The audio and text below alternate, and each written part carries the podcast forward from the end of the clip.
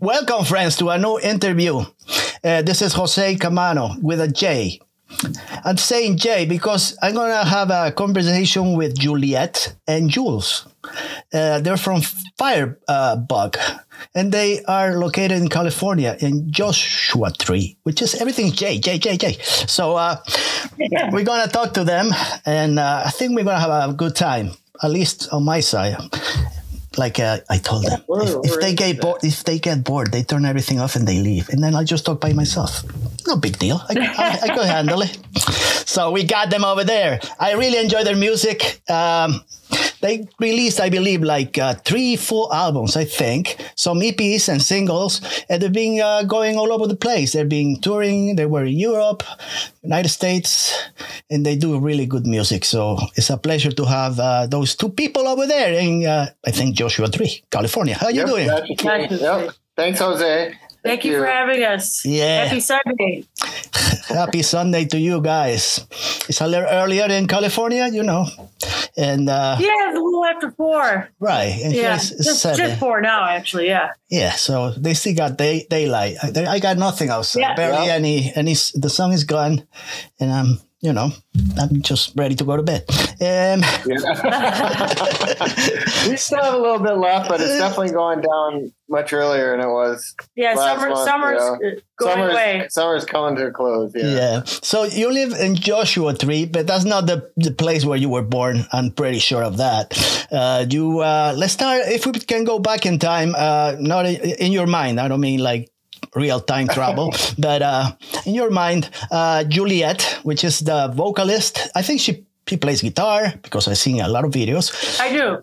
And I think she also plays piano and some keyboards, I believe, right? Yes. Yes. And uh, we're going to talk to her. Jules, you can just go and we'll talk to you later. So we're going to talk to Juliet. we got Juliet. No, no, no, no, no, don't go. we got Juliet. Juliet, you were born in Chicago. Am I correct? Yes. Yeah. Uh, not that long ago. Um, uh, so, um, did you um, tell me about your neighborhood? Were you born in the city of Chicago or the suburbs?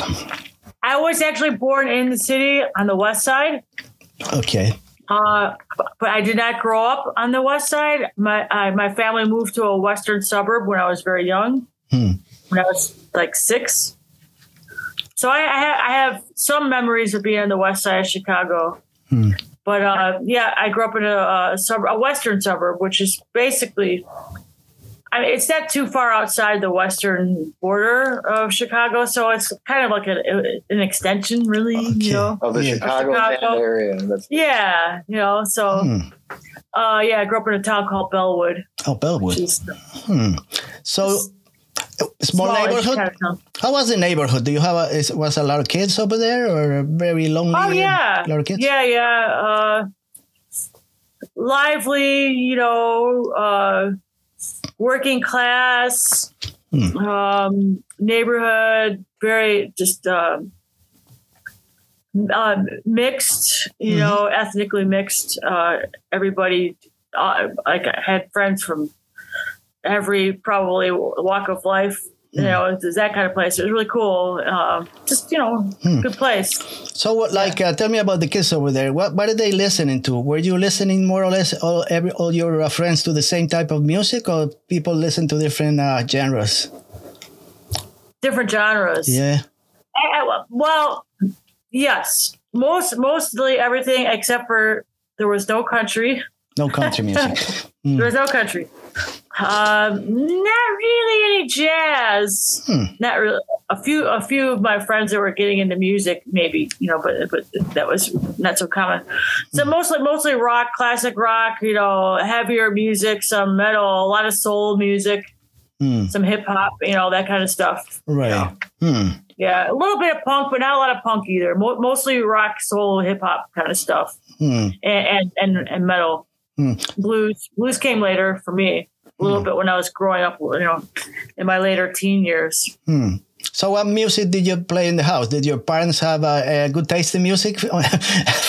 you think, or they were listening to all the fifties No, songs? my of- dad, my dad was like into classical music. Oh, okay. He still is, and and I didn't I didn't get it when I was younger. I was Yeah.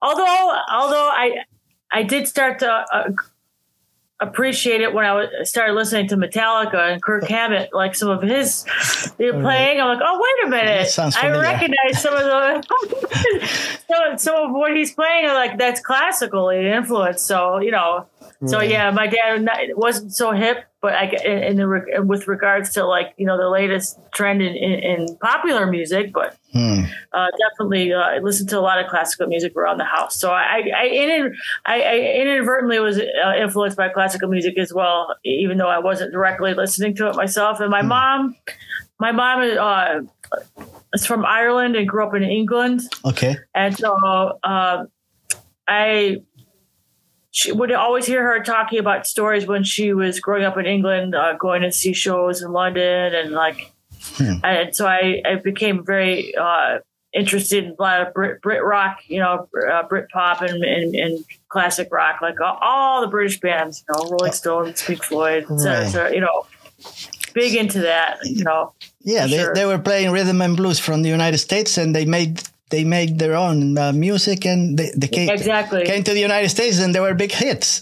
While the I guess the blues art- artists over here, they were like left out for a while. No, they Right. were. Yeah. Yeah. Yeah, yeah. Segregation. and then, and then, and then, you know, late um, when I got a little bit older, old enough to get into some clubs, you know, well, I kind of I snuck snuck into a few when I was like 18, 19 years old. Hmm. But um, I started going to not only to rock venues, but I started going to some blues venues in Chicago, you know, back in the city, and like I got the full on experience there. Like, like wow, like that was a huge influence on me too. I mean, I- that, that never that will never go away. That- This musicianship was the musicians that I saw. Where it was it was like so incredible, you know, and and the singing was like oh, you know, just just top notch. right. So a lot of lot of I, I got a lot of exposure to great blues music and living in Chicago. Mm. So mu- Yeah. uh, singing was your thing, right? That's the thing you loved the most when you were young, like to sing. Yeah, that came first. Yeah. Yeah.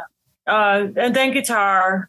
Hmm. And then more recently, keyboard. I just started learning keyboard pretty much not that long ago. Hmm. I mean, I kind of tinkered around with it a little bit, like maybe six or seven years ago, but like I, I didn't have, I just didn't have the time or, and or the patience and like to learn a new instrument. And then Right. then something just clicked in me, you know, about maybe three four years ago Right. uh, you know, part part of it is probably just being out here in, in the desert, Right. having more time uh, uh, to spend and I, I, you know, sort sort of kind of isolation, and then COVID hit, and like you know, Right. so I had more time to practice, more time on my hands, and I just like, okay, well, let me let me sit down and really try to learn how to play. So I, I've been like the last few three four years, and that learning how show play shows up with in her with keyboard, like I think that I think um, subconsciously though, Julia, like you were your, your keyboard playing also was was influenced a lot by living in New Orleans. Oh yeah, of course. I think Of New. Orleans, like certain things rubbed off on her and myself as well. But like with Juliet with her keyboard, like I noticed, like you're listening more to Leon Russell and like, Okay. like certain people, you know. Like I'm like, oh, you're listening to Leon Russell now. I'm like, oh, okay, there you go. Now you're on the right track. yeah, Jules. Yeah, I hope Yeah, yeah, Oh, go, go ahead. ahead. I, wa- Sorry. I want to just get Jules a little bit. Uh, Jules, you were born in California. Am I correct, or my research No, is wrong? I'm- Probably. I'm, I'm, not I sure. Was born in, I was born in Chicago. oh, you were born in as well. Chicago. Okay, I'm you a see. South Side. I'm a South Sider. Yeah. so. Okay, because I thought you were in California for a while when you were young. No. So I was born in Chicago, and I lived there for first um, eleven years, well, ten years of my life. Hmm. And when my parents got divorced, my my mom is from East LA. Okay. So when when my parents lived there and got divorced, my mom moved back to California and took me along, Hmm. and um, that's that, that's how I wound up out here. So and then I, I later on in life, I, I went back to Chicago after I graduated college, and that's where I met Juliet. I met Julia. She was working at the Kingston Mines, which is a blues venue in Chicago, and that's where that's where I oh, it was, I that's saw where her you. and sing, and, and and I met her there. So Oh, so was, a, was an instant uh, connection between the two of you. You have similar tastes, I guess, more or less. yeah, I mean, I mean, for myself, I mean, yeah, pretty much. I mean, I grew up, um, I grew up in a mixed area Hmm. as well. Um, um, I had, uh, I was listening, you know, rock, mostly rock metal. That was like what I, you know, initially like. I was a late bloomer, like Hmm. starting with the guitar and that kind of stuff. But um, you know, my older brother is he, he passed away when he was young. Hmm. But he he had he had a lot of like old rock records, like like Kiss records and stuff like that. So like I was, you know, Yeah. listening to like you know d- dabbling into into a lot of the rock stuff and the early classic rock bands like Deep Purple, Ritchie Blackmore's, and you know your your Tony Iommi's like Sabbath was a big influence on me. Like just learning all the 70s Yeah. rock. We can talk about 70s rock, I guess. Or yeah, a Yeah. little late bit. So like I was yeah. I, I went through that, you know, and then when I started playing guitar, you know, I was I was heavily influenced with it when when I went to college out here. Hmm. Um, I was, I was more I started getting more influence with the grunge, like bands like Soundgarden and stuff. And I, I had in college, I had a, we had kind of an original like like like kind of the Seattle Sound grunge band. I went to school in Santa Barbara, at UC Santa Barbara, and we were we were Ah. you know doing that for a while and stuff like that. So Hmm. um, yep. And Juliet influenced me with blues, so the, her her blues kind of thing like kind of rubbed off on me a lot like. Yeah. It- it- I forced it on him. you force it. It's like, if you want to be around I me, did. you're going to play the blues. Yeah. Uh, so I went when I went to college. Like I, stu- I she mentioned classical music. Like that's what I studied. okay. So I, I, I was a, class, a classical guitar player. So like I, I went to I went to music school like Yeah. at university. You're a great guitar player. I can see. I can tell. You know, I really you. enjoy the, your playing. I really do. I appreciate that. Thank Yeah, you. yeah. Yeah. So tell me about the name Firebug because uh, Firebug could be many things.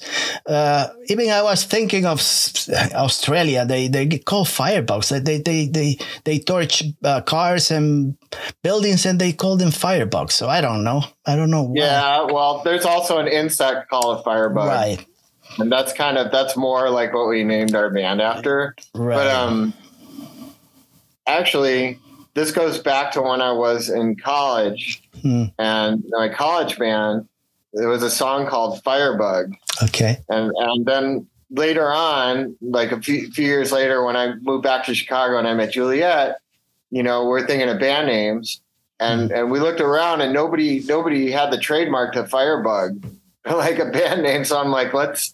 It's easy to remember. Let's let's just you know, it's a band name. That's all it is. Just like you know, just like any any name of any band, you could always like tie something to it. But like like with us, you know, it was just more about like you know, just having a a, a, a name that's easy to remember. You could kind of attach a name to the music. And Juliet, she's got red hair, like you know, she dyed red hair and stuff like that. So like you know, fire, like Fire. her hair, is you know, kind of you know, there's certain Right. things like kind of I don't know. That's, so Yeah, how would you describe your music? Uh, like modern blues, uh, rock and roll, garage rock, so many things. I, I guess I could, you could. Uh, it's a mix. I don't know. It's more like modern It is a mix. rock, Yeah. blues. I don't know. I don't know what it is. Jazz, a little bit folk rock. I don't know. It's, it's all different. Not jazz.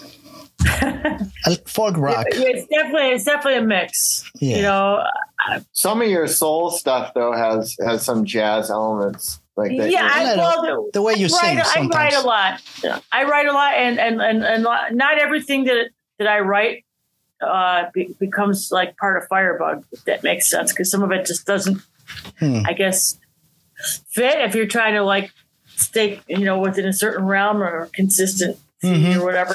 Uh, but yeah, I, there is a little.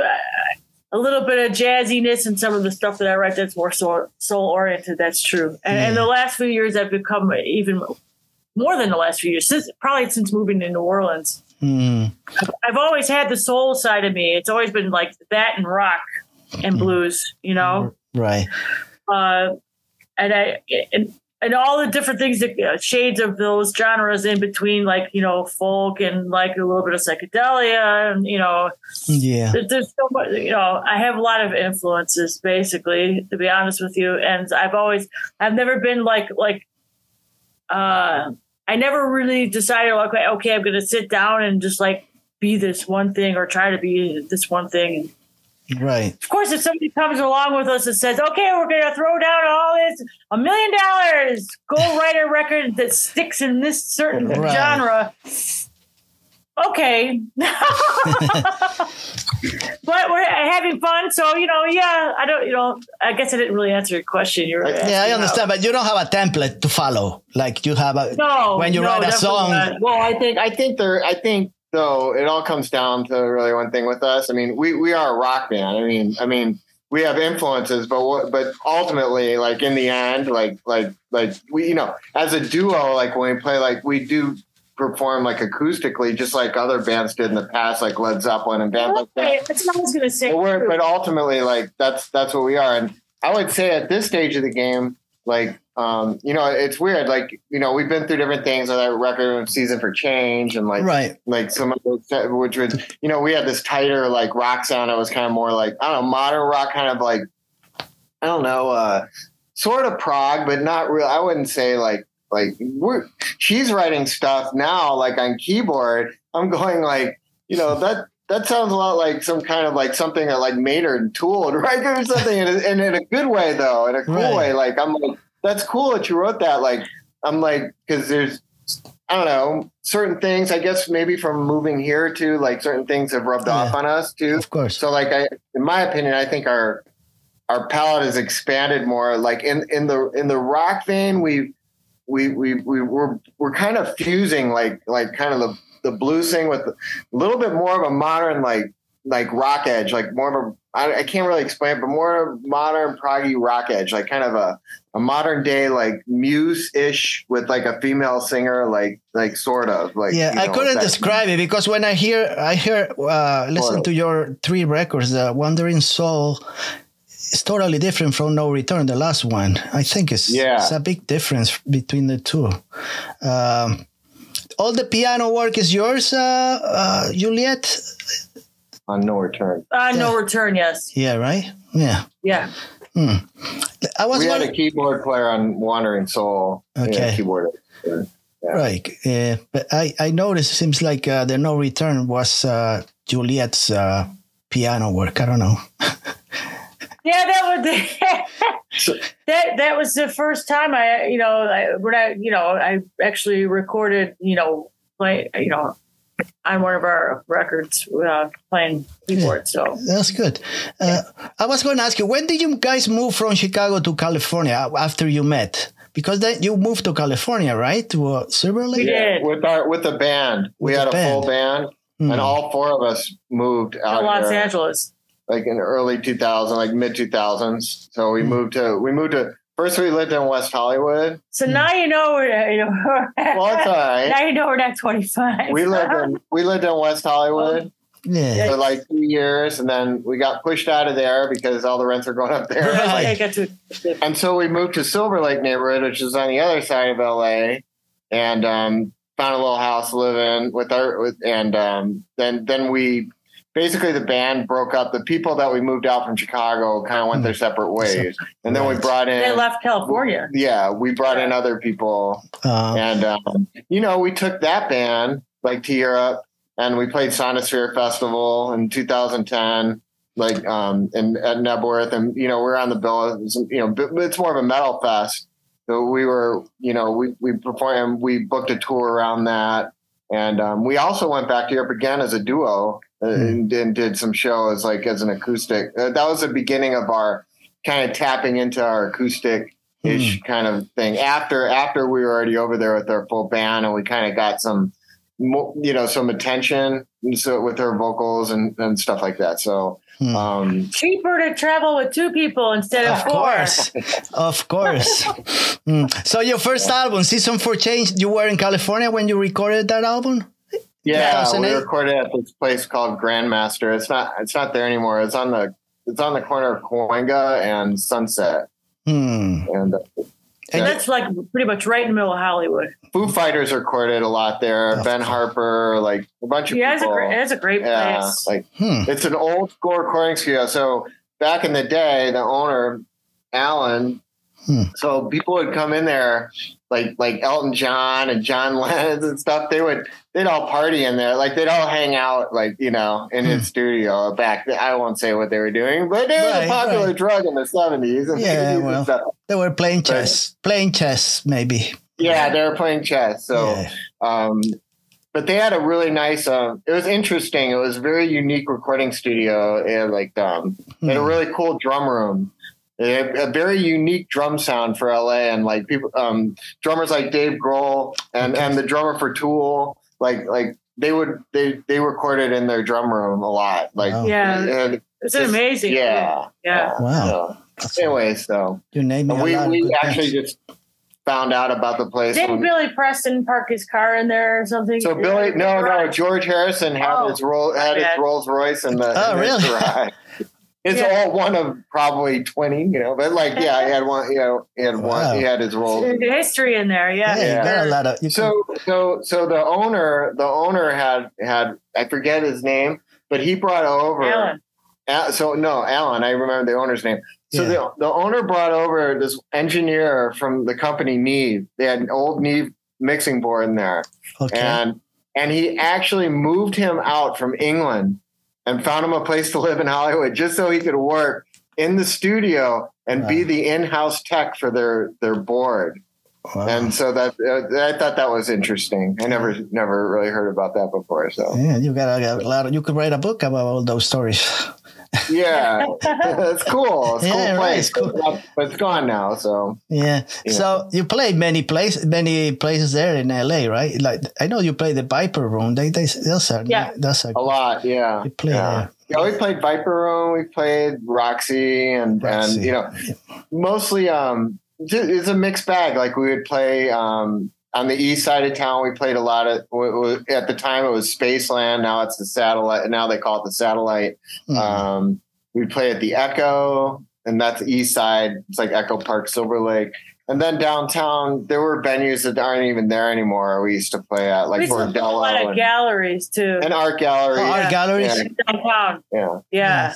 Yeah, that's, that's cool. yeah. They- those are always a lot of fun. Yeah. There was one. Yeah. There was one venue art gallery. It's called Hangar 18. I don't think it's there anymore, but that was that was downtown. It was a really big like.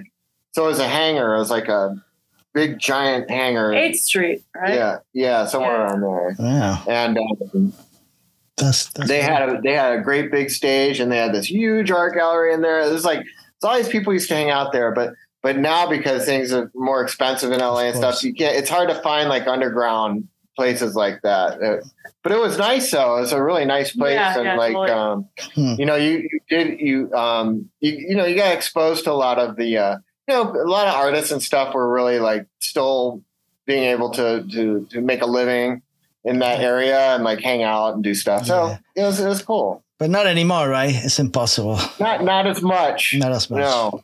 Well, I mean, we haven't we haven't lived there in a while either. So I mean, things change a lot too. So there's Yeah. there are things going on right now that you know, we should know about that we probably don't know about just because we don't live there. We live out Right. here. So tell me Um, why why did you move to New Orleans? Did you what was the reason you decided to go to New Orleans? Do you know people over there, or you just want to get out of No. California? We didn't we didn't know anyone. it was there were two things: Hmm. uh, economics and culture.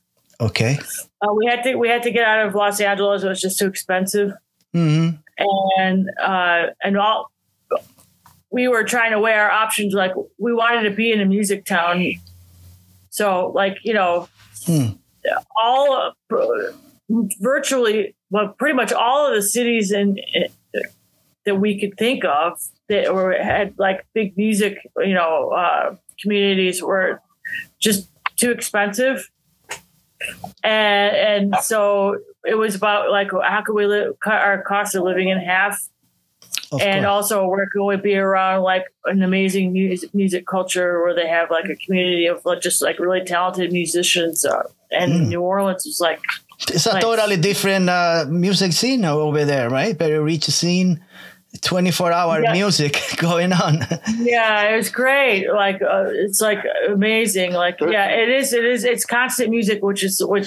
That's another thing. We wanted to just immerse ourselves in like in, in music, like all all the time, and like just walk out the door and hear music. You know, down the street, like you know, in the afternoon, and you know, at night. You know, people are play, playing all the time. You know, and and, and there's, you know. There's obviously a lot, a lot of venues to play, and right. uh, and, and also the street culture there is very lively. People play on the street, and you know, Mm, I was uh, I was eh, going to ask you which street is the most uh, the one that has most venues, more more clubs. Frenchmen Street, Bourbon Street. Which one is the most uh, lively uh, regarding music?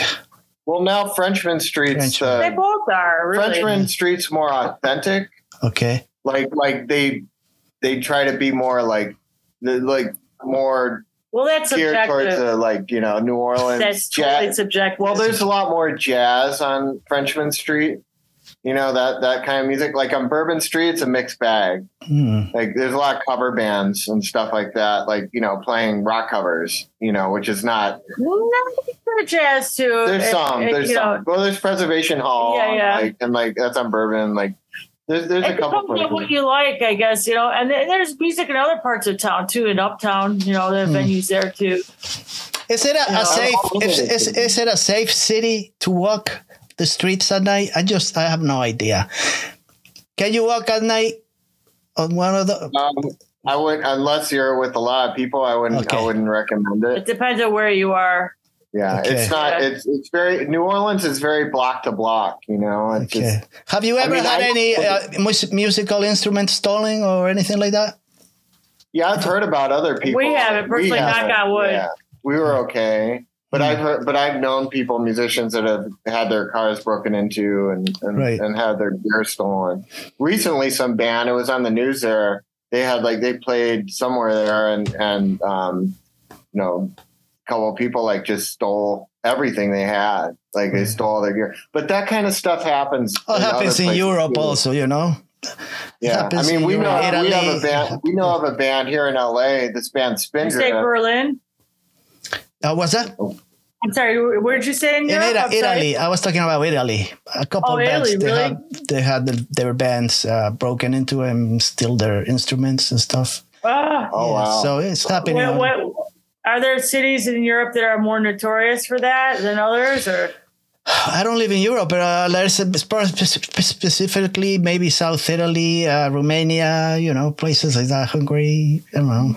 It depends. Uh, Yeah. I guess maybe in the UK because you guys play in the UK also, right? You were in the UK. Yeah. know. yeah, yeah, yeah? You we travel. haven't been to Europe to play, like the mainland, just just the UK a few Right. times.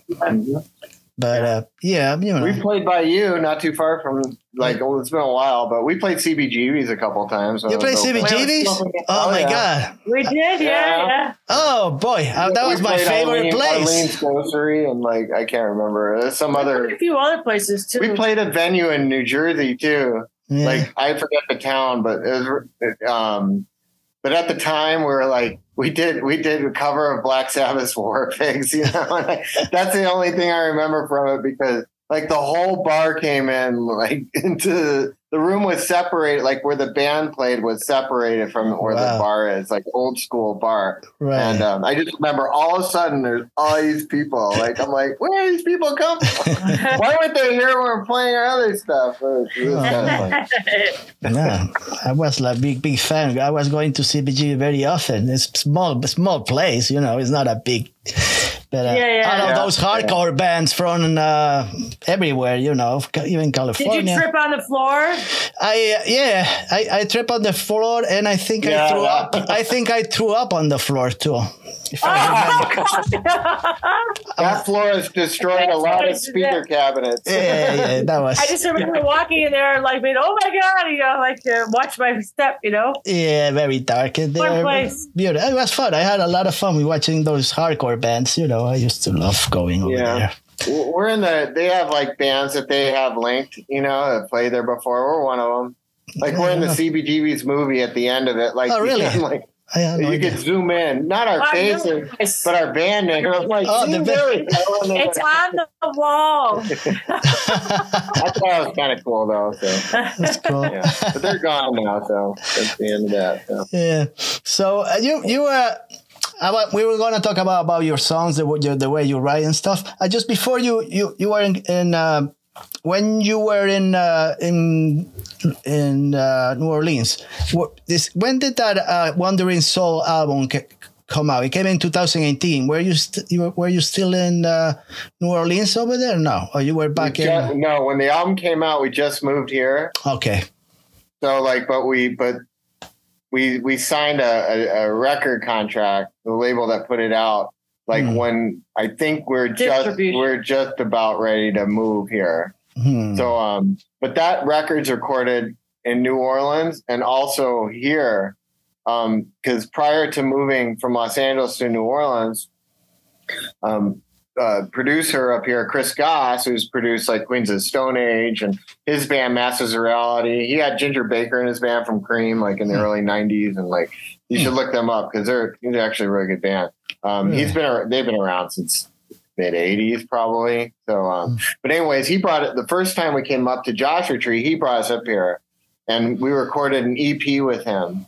Hmm. And um, when with Wandering Soul, there's a few tracks off of there that were recorded with Chris up at Rancho de la Luna Studios, which is up here. So, Oh, okay.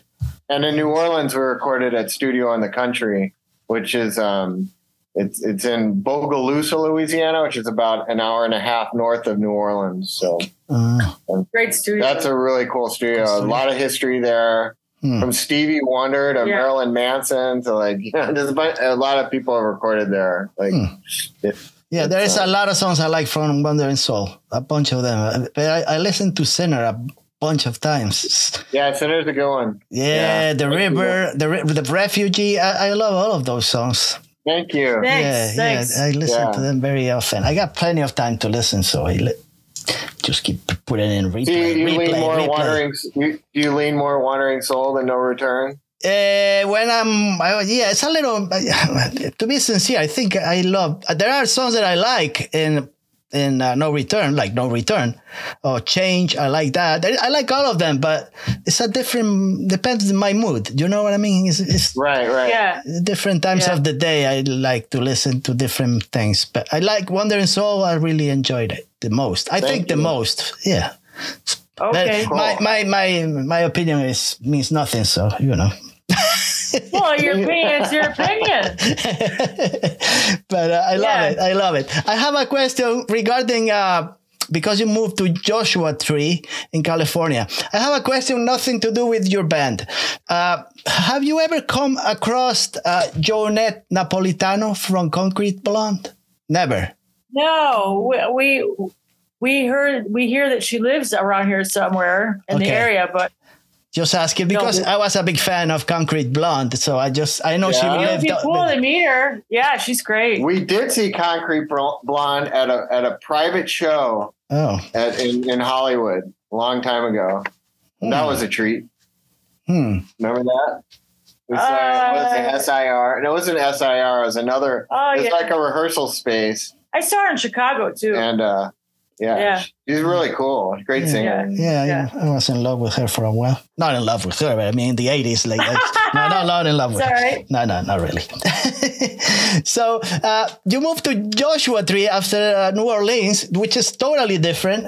It's like uh, I don't know. Is it a more uh, relaxing uh, way of life, Mm, a less argumental place to live? Could say. Well, it's more uh, it's more isolating Hmm. a little bit. It's just you know, it's, there's less people, and hmm. less. There's no foot traffic here really. New hmm. Orleans is all about. Well, that. yeah, it's it's very different. yeah. I mean, Yeah. extremely different. I mean, like you said, it, it's but definitely more. Well, everything's worse. We're out, out in the middle of the desert. I mean, I mean, it's more So- isolated. I guess you, you don't Oh, yeah. meet as many people as you did in New Orleans. I, it's not like you have Oh, no way. Yeah, maybe you, yeah, got- you don't have as many friends around than maybe you did in. no, no right? way. Yeah, it's it's it's a lot harder to meet people here. Definitely. Things are like I mean, because what, what when you in New Yeah. Orleans, in New Orleans, you, you know, if you you walk, you know, like in the French Quarter, you walk down the street and, and like, and you know, after you live there for a little while, you basically almost know everybody, and everybody knows you, and like, you know what I mean? Right. The, uh, you walk past, like, and you see musicians setting up, doing sound check uh, by at one bar. You're like, "Hey, how's it going? What time you playing? Oh yeah, okay. When are you playing? You know." And then you walk down half a block, and then it's like, "Hey, how's it going?" you know, Right. You know what I mean? Yeah. Hey, we're having a party. Come on over here. Like, you know, but you're you're always constantly running into people. Yeah. You know, but Um, here, no. It, it, I mean, because there's no there's no foot traffic. Okay. Everybody's in their car Right. and you know it's a culture of we, we, we I mean we don't we only have a few venues. We so, only like, have like one highway. That's really Yeah. it. It's one main highway, Hmm. and that has all the grocery stores and a few bars. we have private parties like it. and if like and if but it's hard to get to know who those people are Hmm. because everybody's kind of like it's just the nature Spread of the out. environment. Yeah. You know, if you don't know those people, then it's hard to get to know them. kind course. thing. Hmm. and then and, and then COVID happened. People became even more isolated. It's been a little bit rough, to be honest with you, uh, living here, but it's beautiful. It, I mean, like nighttime skies are amazing. Of and, course. Like, and, and it's not. It's you know. It's nice to have a little bit of space, like you know, and not be crammed up in a little tiny little apartment. Like you know what I mean? Like, because we need space. Right. as artists. You know. And so, you know, uh, yeah, How far are you from the, the, the Joshua Tree National Park? Are you are It's you right behind our Right house. behind your house? much. It's only like well, like like four not- miles. Maybe. maybe I was good, more like six or seven miles. No, it's not that far. Oh, maybe I'm miscalculating. I think it's like it's four. not, it's It's not a few far. miles away. Yeah, it's not far. Yeah. So we're south. We're the the park is just south of us. It's really like well, you wouldn't know where we live, but like it's Right. it's really close. I mean, the the, the entrance is not far, and um, so the park basically hugs all the towns. Like um, so where we live up here, there's like three towns that are attached to each other, and there's one main highway. So when you get up there, well, the first town you get to is like Morongo Valley, but that's that it's a separate valley and it's a, it's separated from from like where we live. It's a little bit lower in elevation and and uh, Hmm. so you have Yucca Valley and Joshua Tree and Twenty Nine Palms. Those are like the three Hmm. towns that go that that run east. And Hmm. Twenty Nine Palms is is the furthest eastern town. Hmm. Um, uh, so like a lot of a lot of these towns now are starting to open up more bars. There's more investment now up here, so there's more um, Hmm. you know there's more places to go than there were before. Like when we first moved up here, which w- wasn't that long ago, but um, but just like in a lot of places though, where there's a lot of new investment. You know, a lot of these places are very expensive, Of course. and like you know, struggling artists can't go out and Hmm. splurge a hundred dollars for appetizers and like you know like like a couple beers, right? I mean, some people could do that up here, but like you know, a lot of people are just like, well, it's kind of out of my price range. So yeah, What would you say? They are is there uh, beautiful? well, it's true. The sunrises are nicer than the sunsets, so b- both are beautiful. No, the nighttime skies are ama- amazing. You know, it's you looking up and seeing the stars and just you know, it's just. I suppose may I, I that part of it maybe isn't as unique as as I probably think. It, to me, it is because I've always been in an urban environment my whole life. So, like to see the nighttime sky is like, what's that? You know, look at the street lights over there. oh, look at the helicopter. There's another helicopter flying over Oh, our yeah. house with a flash looking for somebody. Yeah, fire truck or uh, yeah. Like, you know, like in LA. We, always, we in LA and Silver Lake, we always had we always had silver they're always looking for somebody, you know? Like Yeah. the LAPD with the helicopter. Yeah. Two o'clock in the morning. They're following a crazy driver. Like, what's that noise? Oh, it's a helicopter, and then flash on your house. You know, so like being out, being out here, you know, like with the quiet, like you know, it, it just it's just really nice. You know, when you when you when you look up and you can you can see the Milky Way, and you know, and it's yeah. You it, you you, you're a you feel lyricist. attracted to something bigger. You know, Yeah, The desert stars. You're the lyricist of the band, so you write a lot about I don't know about clouds, mountains. Uh, I don't know the sun, the moon. I do now. yeah, the sun, the moon, and the traveling. Uh, I don't know, Yeah, I do. contemplating the universe. Yeah, yeah I've become like a really, you know, I, I wouldn't say I'm a total nature person. You know, I, I'm really an urban person at heart, but like, I, you know, yeah, the environment has influenced me a lot. Like, it, it, especially like, like, it goes back to when we first moved to Los Angeles, Hmm. and uh, when we would leave uh, every once in a while and, and, and like and go, uh, you know, outside of the city and go up into the mountains, and then I was like, oh my god, look at this. You have pine trees, you know, like and like, and then you have desert, and then you have like ocean. I, Right. it, it was just I was just so in awe of all that, and I and I really started getting into hiking and just being outside and like, Yeah, uh, which is something was something that was kind of new to me, you know.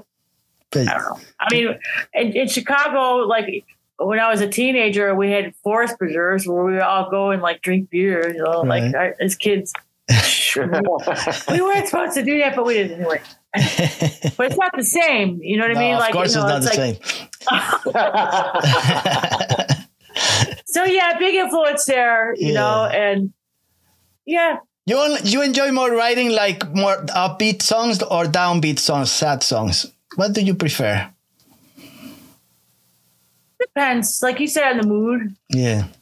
you know, and and and resources. Uh, I like I like both, really. You know, um, yeah. I mean, I, I'm more of a, overall probably more of a mid tempo person. I always have been, kind of Okay. leaning in that uh, somewhere in that direction because I, I, like I like there to be s- space for uh, rhythm, like to groove a little bit, like Mm. to just be somewhat behind, behind a little bit behind the beat, kind of a thing. But not always.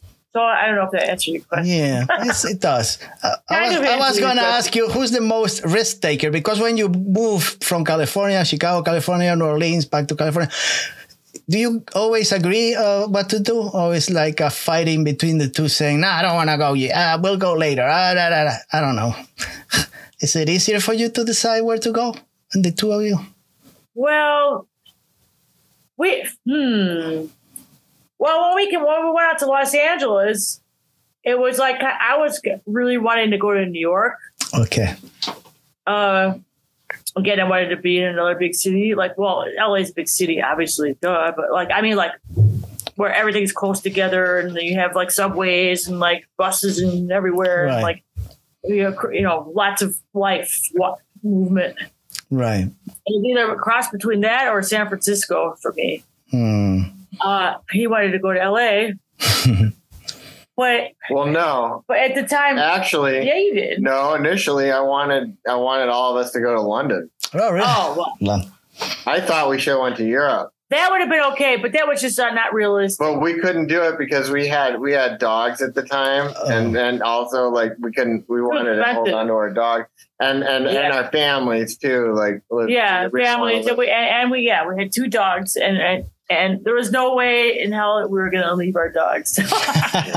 They're very important to us, you know. So where can you go? We couldn't move to like New. Okay, we couldn't take like three guys, me, and two big dogs, and, and live in a little apartment in New York. Eh, No way. Maybe Brooklyn Not yet. somewhere back then. And, well, we could have, but we would have gone nuts. Probably, we would have gone crazy. with a full band. No way. Forget about it. with- So that's another thing. When we had a we, Same we thing, San had Francisco. there were four of us, and and at the time LA was cheaper in New York. Yeah. we could find like a little house to rent in LA, Yeah, yeah. and that was more difficult in New York. So like Yeah. you know, and plus we could have a, we a had little bigger bungalow. we had bigger dogs too. We have a dog, Oh, yeah, yeah. and and like in LA, it's easier to find like you could get a rehearsal space, like you could get like a storage place, and like Hmm. like because it's more spread out in LA. It's just it's just how it works there. Like So so we're able to like have our own rehearsal space in LA. I mean, other bands do too, but in New York, a lot of bands like they go to just like hourly lockouts, you know, because it's really difficult to have your own like spot. You know, it's it's hard to find. But so like, so, wait, but anyway, sorry. it's okay. so moving to New Orleans was was Jules' idea Oh, actually. it was. LA was and and so was New Orleans. So he he got his way two times. Two times. So Two times. This. So the next uh, move, the next move will be uh, Juliet's choice to. It was my it was my idea, yeah. Yeah. Because I wanted, you know, I just I just kind of figured, you know, well, uh, again, economics is a big part of our decision. You know, uh, couldn't move anywhere really expensive. Actually, we were thinking about move. We wanted to move to Austin, Okay, that's good. and, and we could not find a place anywhere. We in almost Austin. did. We We tried so hard. We we had a friend who let us stay at one at his place for a few weeks, Hmm. and we went out like not every day, but like we looked at places. And we started like right in the center of Austin, looking for a place because of course you want to be where everything's happening, right? Right. Couldn't find anything too expensive, right. and then we kept like going around the circle, around the perimeter, and then nope, nothing there, and then uh, finally on the outskirts, nothing there. We we we, we got close to finding a couple places, but people were bidding on rentals. oh yeah, they do that here too. Up here at the same. time. and we were like, okay.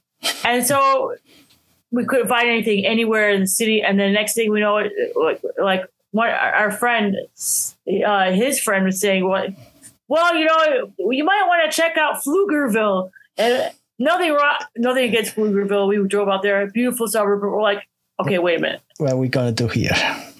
Why do we? Why are we going to move to Pflugerville? We, we, we have to drive into Yeah. Austin. I'm like, so at that, at that, that's when I said, okay, wait a minute.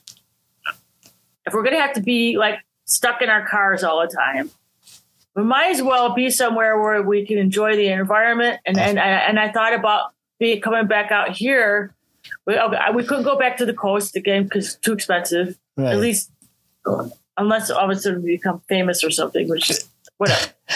I'm being sarcastic now. So anyway, too expensive. You want you want to be economic, right? So we can continue to do this. I'm just being realistic. Anyway, uh, I guess I kind of repeated myself there, but uh, you know, you have two beautiful mountain ranges where you could go up into the pines and go hiking.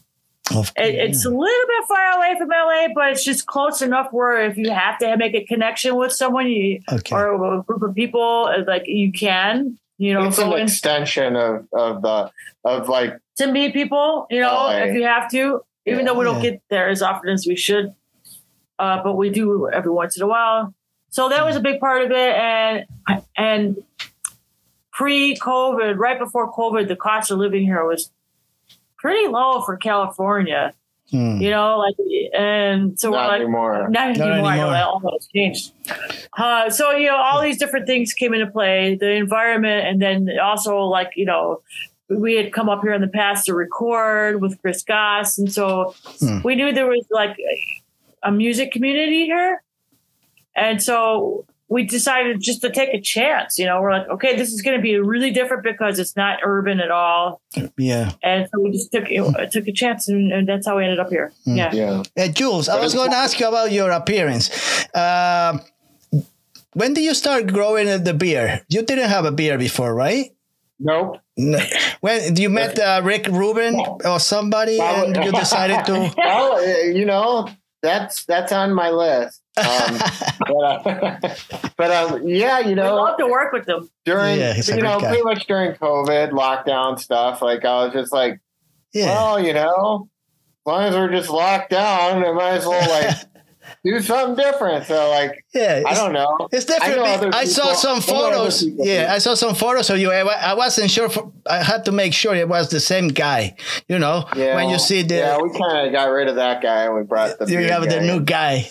Yeah, yeah. Talking about that, uh, are you the types of persons that keep boxes full of stuff? You know, all things, remembrances, uh, and you carry with you, or you you don't really carry that much when you move around? Like, Oh, we're hoarders. We we pretty much Yeah. hold on to like stuff. Most I Most don't stuff. know about that. Yeah, we I are. would say yeah, that. not I not cra- not crazy hoarders, but we we you know like you know the garage has you know we save stuff. you say, But you know we save stuff because we're I think with art and stuff with like playing music. Hmm. Like I, you know, we have old ideas from a long time ago and stuff. I try to hold on to like, Hmm. you know, it's just stuff because you never know. You may revisit hmm. something you find old tape or something. You're like, what's this? You know, oh, that song was kind of cool. We never like released that one before, you know, or something. I don't know. It's I mean, we're not too bad. I mean, we've we've pretty much You know, We when I look around, We don't really have a lot. Well, all the furniture I'm looking at, like in our little living room here, I mean, that's all we've hung on to that since we met. Like a lot of pieces and stuff, like Yeah. same stuff. Hmm. You know, just why not? Why buy some if you don't need it? You know, it's, it's comfortable still and it Well, works. what so. I'm trying to say is, if you have to move right away, you would, could carry everything in a van. Is that like, or No. you really No. needed, uh, you really Yeah. needed more, more, more like a Yeah, truck we need help. Yeah, You need help. Yeah, a little bit. Yeah, yeah, a little bit of help. You know.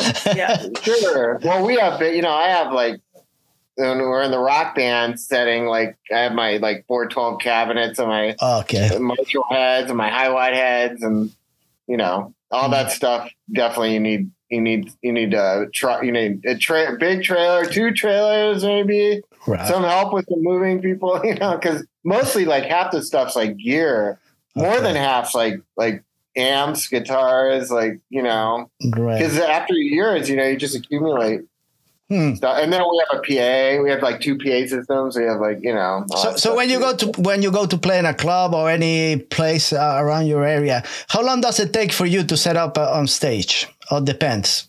Oh, we're quick as a duo because we play more as a duo lately. Hmm. I mean, we're fast. We're used to this. Hmm. I mean, Well, ten it- well, minutes. It Like, depends on where we played too, though. Yeah. So, I mean, if we're playing, sometimes if we're like last week, we played at a private party for a friend's birthday. Mm-hmm. Um, that takes a little bit longer because we're setting up our own PA. You know what I mean? Right. So you know, there's that, and we're doing our own sound check. We're, we're doing, you know, there's no sound person helping us or any, you know, Right. we have to do Hmm. ourselves. So how many guitars And you carry? Keyboard and guitar. I'm sorry. How many guitars do you carry? Like you play the guitar, uh, Jules plays guitar. Do you play bass also, Jules, sometimes? Or yeah. So like, I I I play bass and a well, no, not with.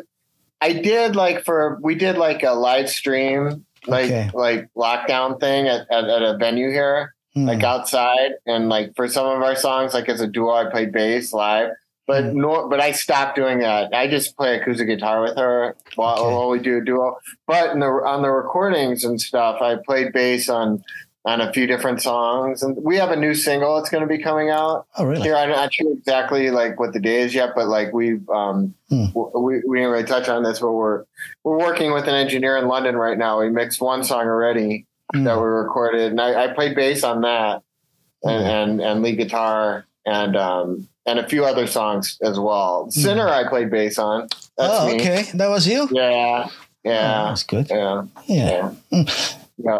So I do play. I, yeah. Sinner, by the way, started off as a blues song. Oh. oh. I mean, it, it turned out the band interpreted it like it, it became this like you know, I guess you'd say heavy. Yeah, it's heavy. For me, it's a heavy song. Yeah, yeah. Yeah, that's I how. love Yeah, yeah. Did you have ha- have like clear hours to, for you two guys to practice, or you can do it at, at any time, day or night? Doesn't matter. Well, mostly mostly in the afternoons, late afternoons. Late afternoon. Yeah, Yeah. Uh, because of work scheduling. Yeah, like yeah. that, um, I have a job. I work online, so and I get up early in the morning. So you know, Yeah, yeah. yeah. So you I leave it tend to for to later. sleep kind of early. You leave it for Unless- later. Yeah. At least during the week, you know, unless uh, you know, you know, we have a show or something. You know, Hmm. Are there any particular songs you have written that you wrote that you would take back and you would never release them? Had released those songs, or you're Wow. proud of all of them? Or you were like, eh, this is a song I really didn't put too much into it, or I don't think a lot of those we didn't release. yeah. I mean, I think pretty much most of the songs we released we felt pretty good about. You know, Yeah. I think there's some songs we want to remix. okay. You know, we'd like to revisit, like maybe someday. But um, I mean, that's just coming from me. I can't really think of like yeah. Like I'd like to remix further from June. we're doing that. oh, okay. Hmm. Yeah, we're doing that right now. So the producer we're working with, Adrian Bushby, is in London. So he's a Grammy winner. He won a Grammy award for Foo Fighters, and like, and so um, he's. We've already done one. We have one single. It's new. It's, it hasn't been released, and we are remixing a couple songs from Wandering Soul that we weren't totally Okay. like. We we want to like you know raise the bar on them a little bit more, you know. So we'll see. We'll see what, he, what, what what happens, you know, with that, and then ultimately that will be like an EP, Oh, okay. like from from that session that we did with our players in New Orleans at Studio in the Country. We Hmm. lived in New Orleans, wasn't that long ago, and um, and then we also have a bunch of new songs that we've been talking about too, um, that we've been writing here in Joshua Tree and stuff like that. That we that we have more than an album's worth of material that we want to go back into this into the studio wherever that may be, maybe up here, you know, possibly somewhere, um, and record like a, a follow up full length record, like um, following no no return Mm. eventually, like you know. So, but the EP is going to come first. That that's gonna that's with the single. That's that's um that's our, that's going to be something. It's pretty cool. I think you'll I think you'll dig it. It's, Mm. it, it's they're rockers. It's That- a rocker. oh, there's more heavy, heavy, heavy stuff. yeah, there's more. It's Is that what you rocking. listen to mostly? You listen to mostly heavier music? Nah, nah. I listen to heavy metal a lot, but I, I listen to, uh, I know, I listen to everything. Uh, whatever. Okay, no, I'm just wondering because I yeah, that would make sense. I mean, if that that's the case, I, I would see why you would like Wandering Soul better. Oh no, I like a lot of prog music. Also, I like Yeah, yeah. everything. Uh, It's It's just more the single's definitely upbeat and and and, it, and it's edgy. I, it's not it's not so much, there's metal overtones, but it's not it's not it's more it's more like kind of a modern like hard prog rock kind of thing with with her vocals Hmm. and um, it's anthemic. It's very it's like no returns kind of anthemic. Like it's it's it's got that that kind of vibe to it. So Right. you know we'll see we'll see what happens with it. But we're we're we're feeling really good about it it turned out really strong. So we're Hmm. And she soars on it. Her vocals are just like they just sound. she so really good. does. I you have uh, uh, you went to school, right? Music school. You you have vocal coaches because you really sing. Really, your singing is really great. So uh, you, it's not. Thank you. I yeah, I have had I've, I've had a few vocal coaches over my life, course of my life. Um, not until I started to get a little bit older. Uh, well, when I when I was in my late teens, I actually had a vocal coach. My first vocal coach. Hmm. Uh, gosh, this, her name her name is Cheryl Rack in Chicago. She uh, she's operatically trained. Okay. Obviously, she didn't. Train. She but she treats people singing, you know, in the pop realm. Mhm. Uh, I took lessons with her probably for I don't know six or seven months, but then I then I took lessons from another uh, vocal coach, uh, Ed Farron in Chicago. oh, okay. Uh, gosh, I don't know, maybe a year, a little over a year, maybe. Hmm. And then um, I got into the habit of doing that, so it became part of my routine, sort of. And then when we moved out to Los Angeles, I found vocal coach in, in Los Angeles, Hmm. uh, Liz Lewis, and she she's she's very well known in, in Los Angeles. Actually, uh, I took lessons with her for a while, Hmm. and I, I I've kind of taken what I've learned from uh, those three vocal. Actually, I forgot about one guy. My uh, gosh, it was so long ago uh, when I was just a teenager. But um, I've taken what I've learned from the vocal coaches in my life, and and I just consolidated all that and made a habit out of like I haven't taken lessons quite a long time now. Hmm.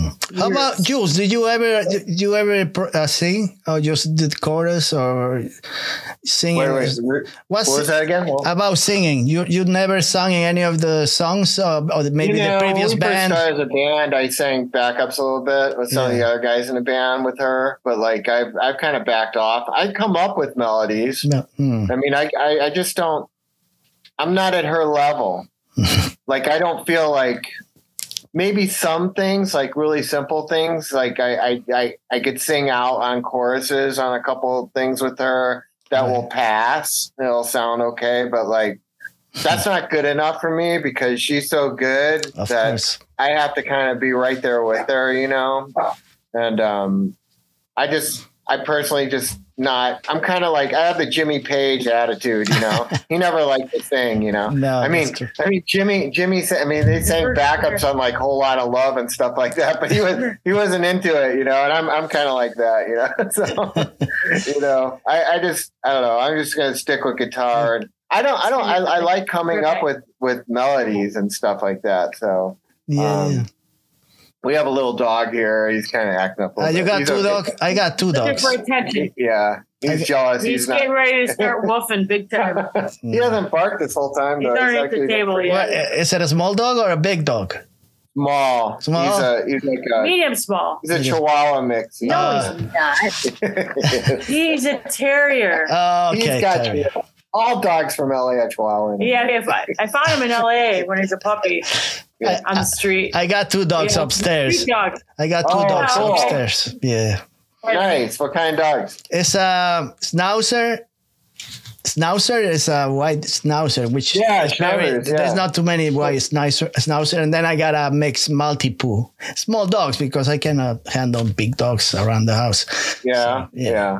So it's fun, you know. Dogs are great. We love our dog. We take him hiking with us all the time. Oh yeah, He's like 12 and a half years old now. He's, he's a still little like, mountain he still goes on That's big hikes with Yeah. us. So, Yeah, that's Yeah. cool. That's cool. yeah. Yep. so tell me about your your last. Did you play a couple play, uh, venues uh, lately? No, you play. Uh, did you play last week? Some. So we played up the last venue we played up here was Red Dog Saloon Okay. over the summer. That's Hmm. like up in Pioneertown. Um, we well, we know we played at a private party last week. we play at a private party, and then Labor Day weekend we played out in this town called Monrovia, which is right by Pasadena. It's kind of like it was a it's a brewery.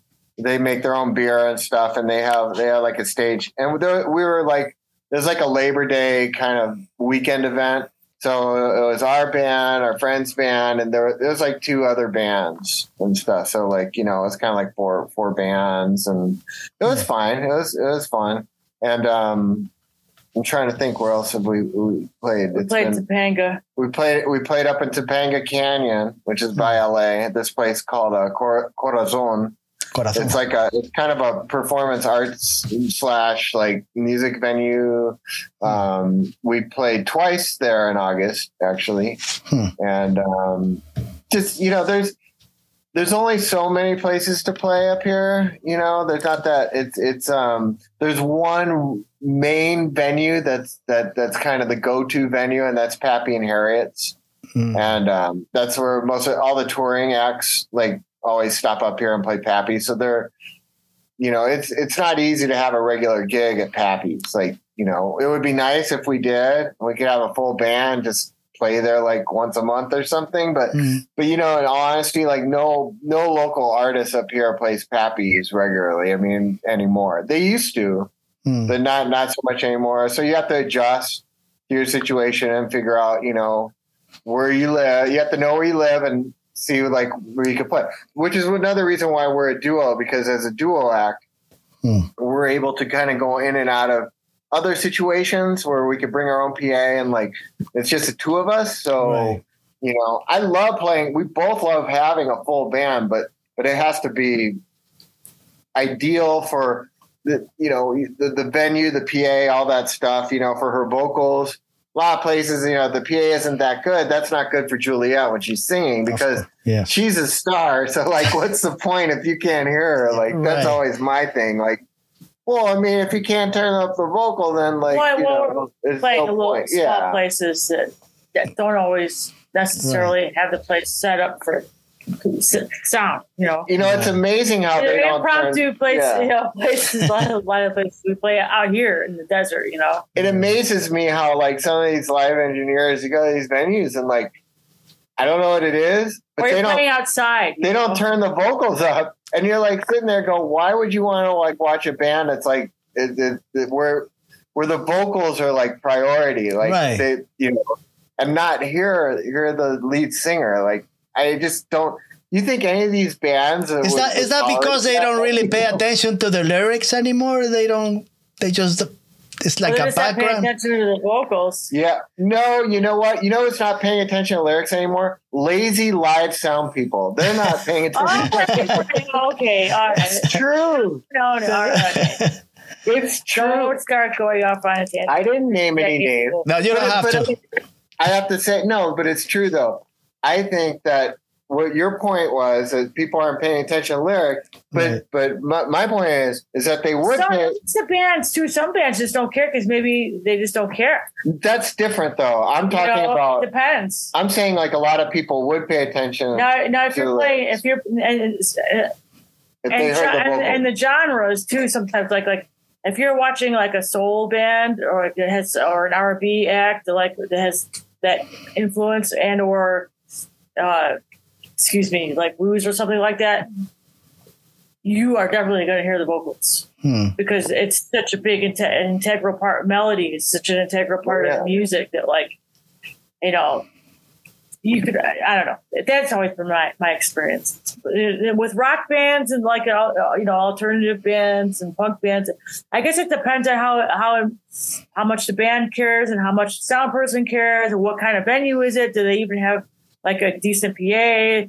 or is it all a concrete floor like what you know and walls and sounds bouncing all over the place you can't is the Yeah. place designed for sound? You know all these different factors and variables come into play. Rock is rock is always tricky and stuff. status. But, status. If, if, yeah. if you're a touring act and you have a you know like uh you know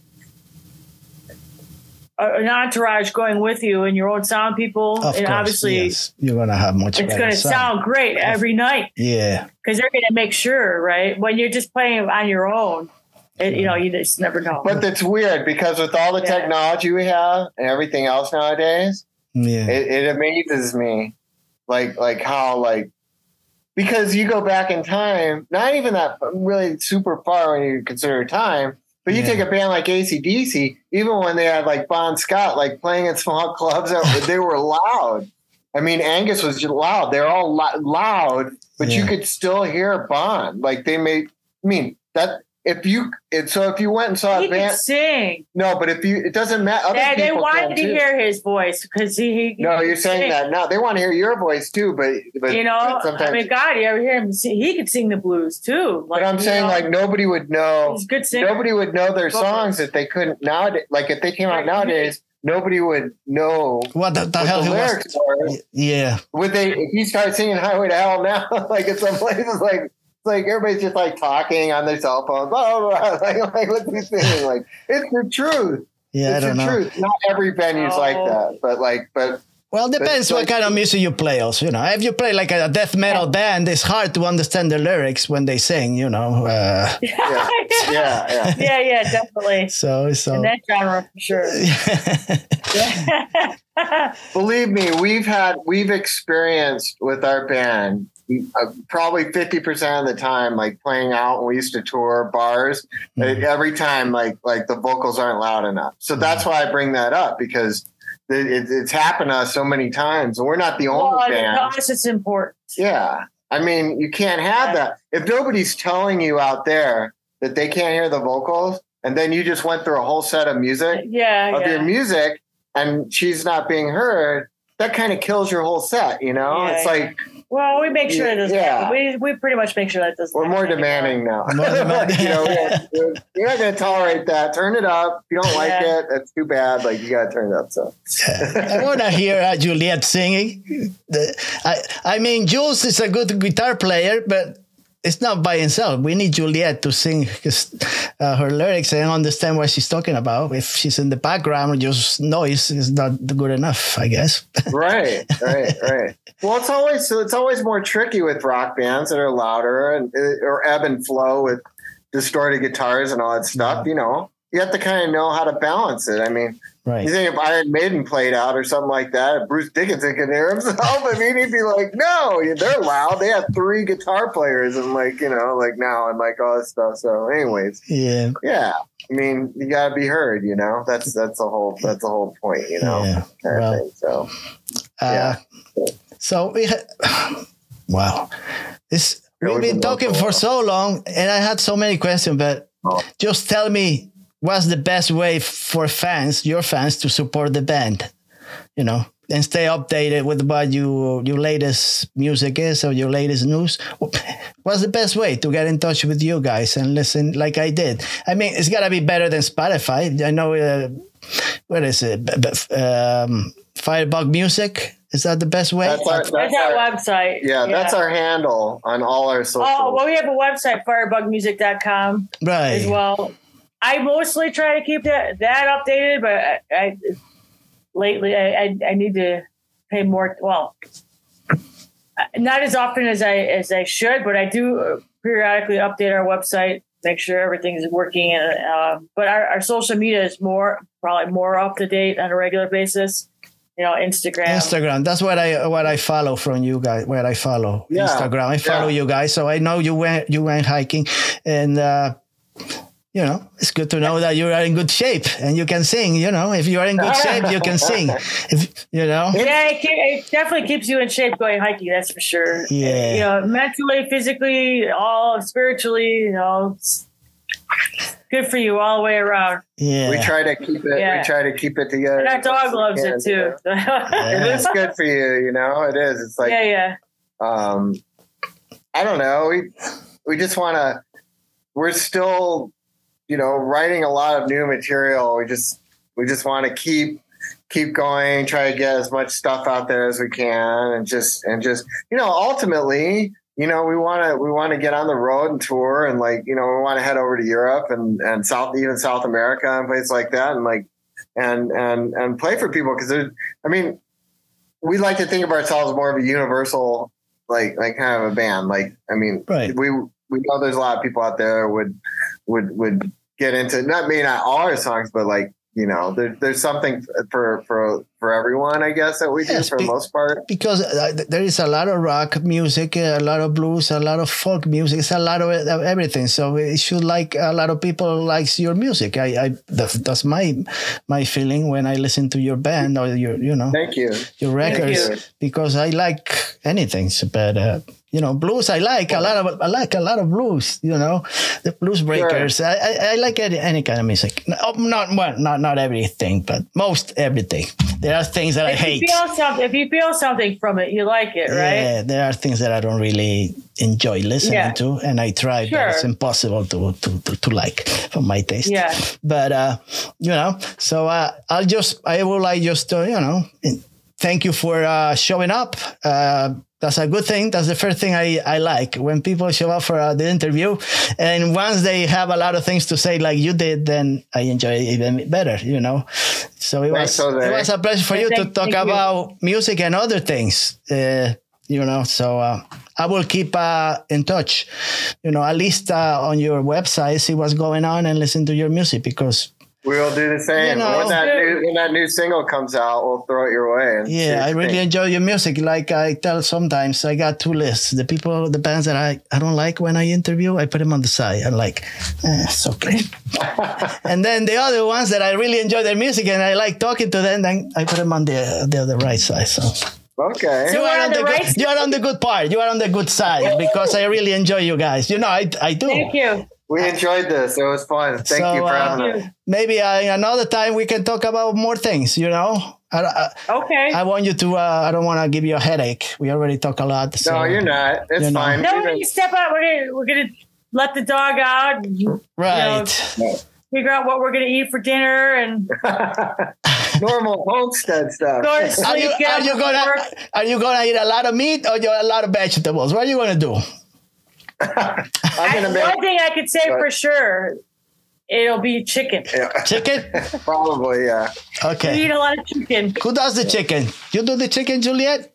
The other guy? No, I don't um, have time for that. Yeah, I'm the. He's the chef. I- man. chef? I mean, I make all kinds of different things. I mean, I don't know. I just, I don't know. We eat at home a lot. I think you know. we between between having a full time job and practicing Yeah. and, and and making time to go hike once in a while, that's it.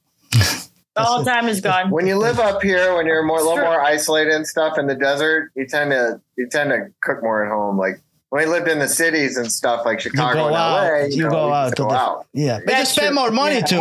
You spend a lot of money when you go out in those the Oh cities. yeah, Yeah, yeah, Yeah, yeah. yeah. Yeah, I know that. So uh, Yeah. I know. if you ever Yeah. come to Jersey, let me know. I'll carry your luggage, okay? All right. Okay. All right, Jose. Thank you. I really enjoy talking to you guys. All right. Thank Have a you. good night. Have a good night, guys.